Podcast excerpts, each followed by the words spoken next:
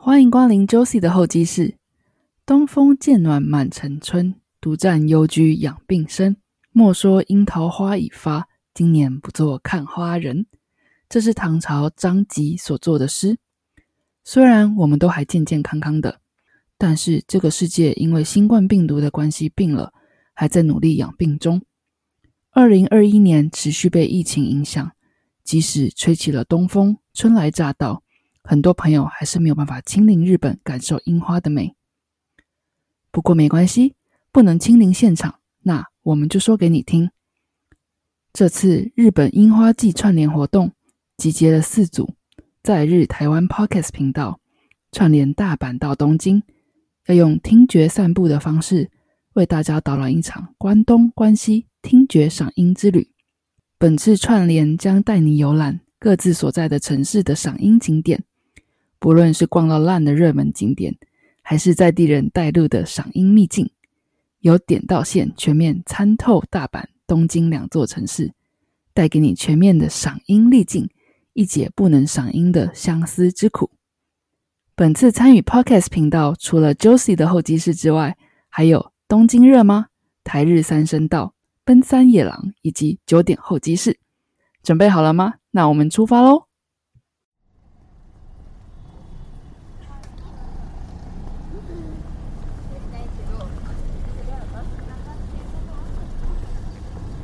这里是东京车站，是东京都最重要的车站之一。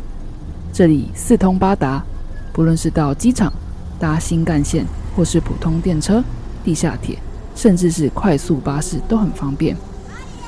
你说到这里来做什么？嗯，话说赏樱，你喜欢哪一种赏法呢？是特地到开满樱花的观光胜地，感受树大便是美的震撼，还是欣赏？单独一棵樱花树，一枝独秀的魅力呢？我啊，特别喜欢“万灰丛中一点红”，我可没有用错字哦。灰是建筑物的灰，也就是在城市间悠然见樱花的那种美。跟我来，我带你去一个我很喜欢的地方。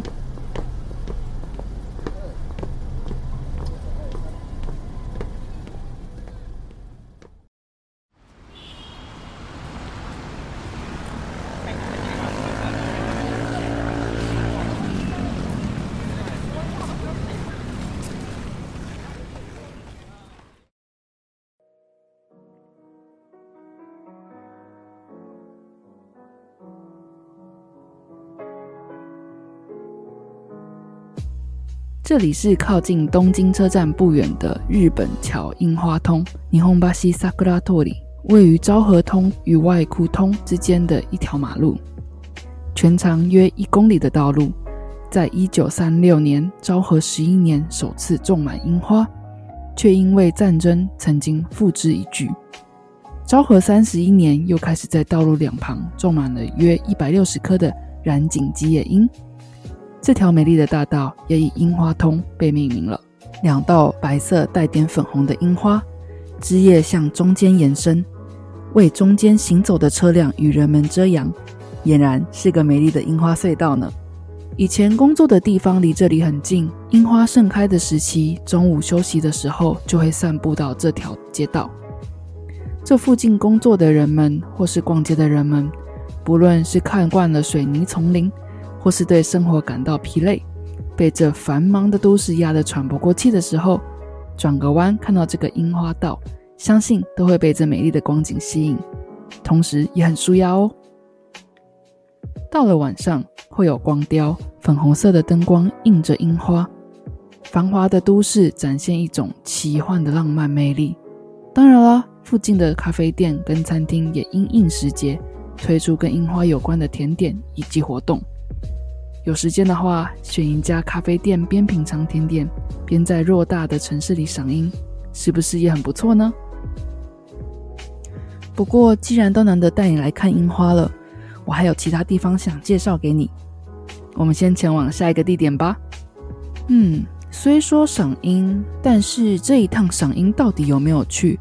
除了眼睛看得到的樱花之外，有的时候还是得看看樱花的环境是否有吃喝玩乐等等要素，对吧？如果是这样，皇居附近的靖国神社怎么样呢？搭地铁到九段下车站下车，走路五分钟就到喽。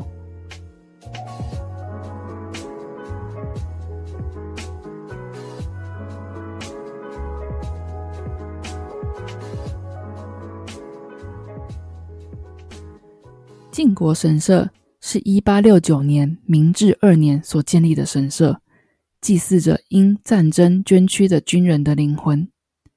神社境内九万九千平方公尺，从入口就可以看到高二十五公尺的大大第一鸟居，还有长长的表参道旁刻着“靖国神社”四个大字的石碑。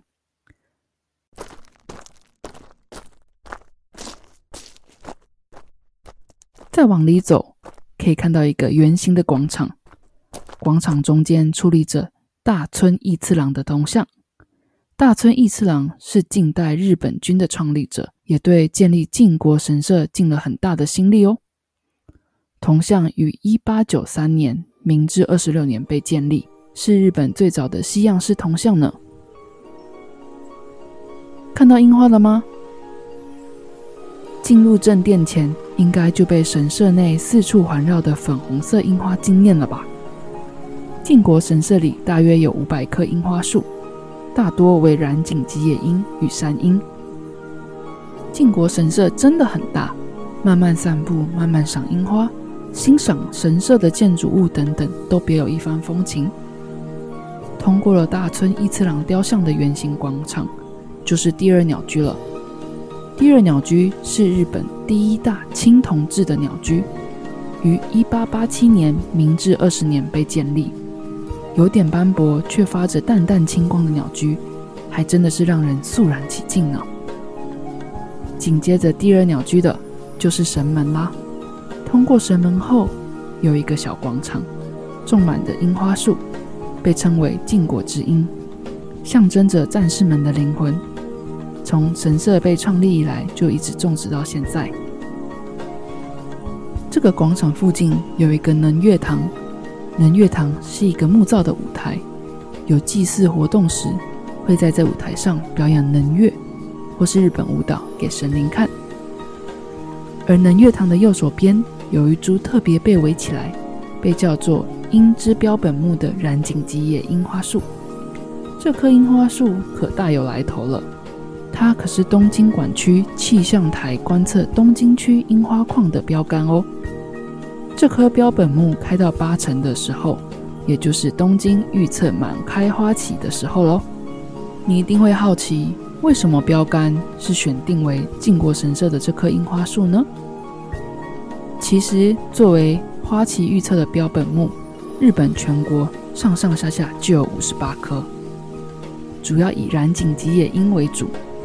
而在北边比较冷地方，因为无法种植染井吉野樱，则以大山樱；太热的地方，如冲绳，则以寒飞樱作为代表观测。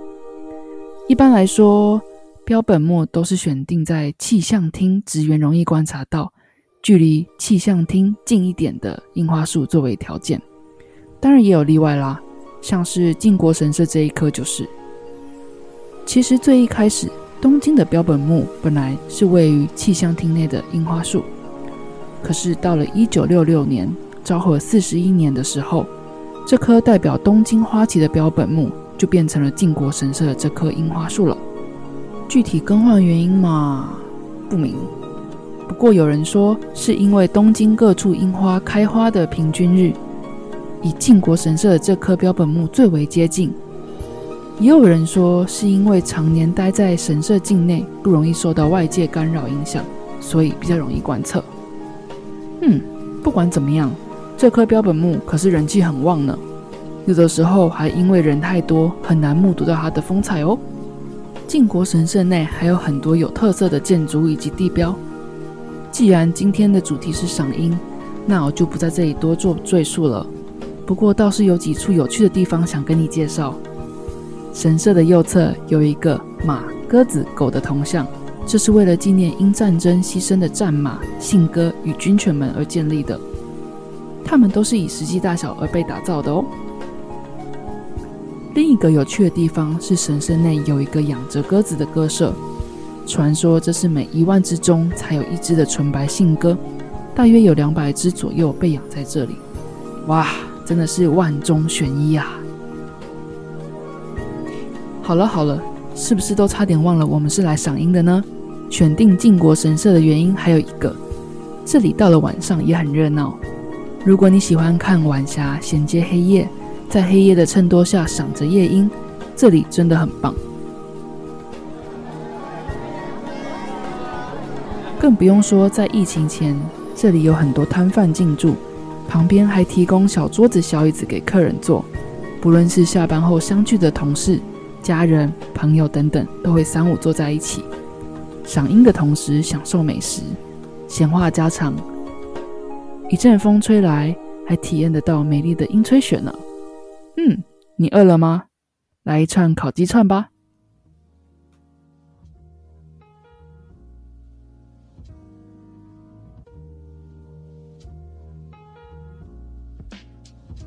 不知道你喜不喜欢这次 Josie 的候机室为您安排的赏樱之旅呢？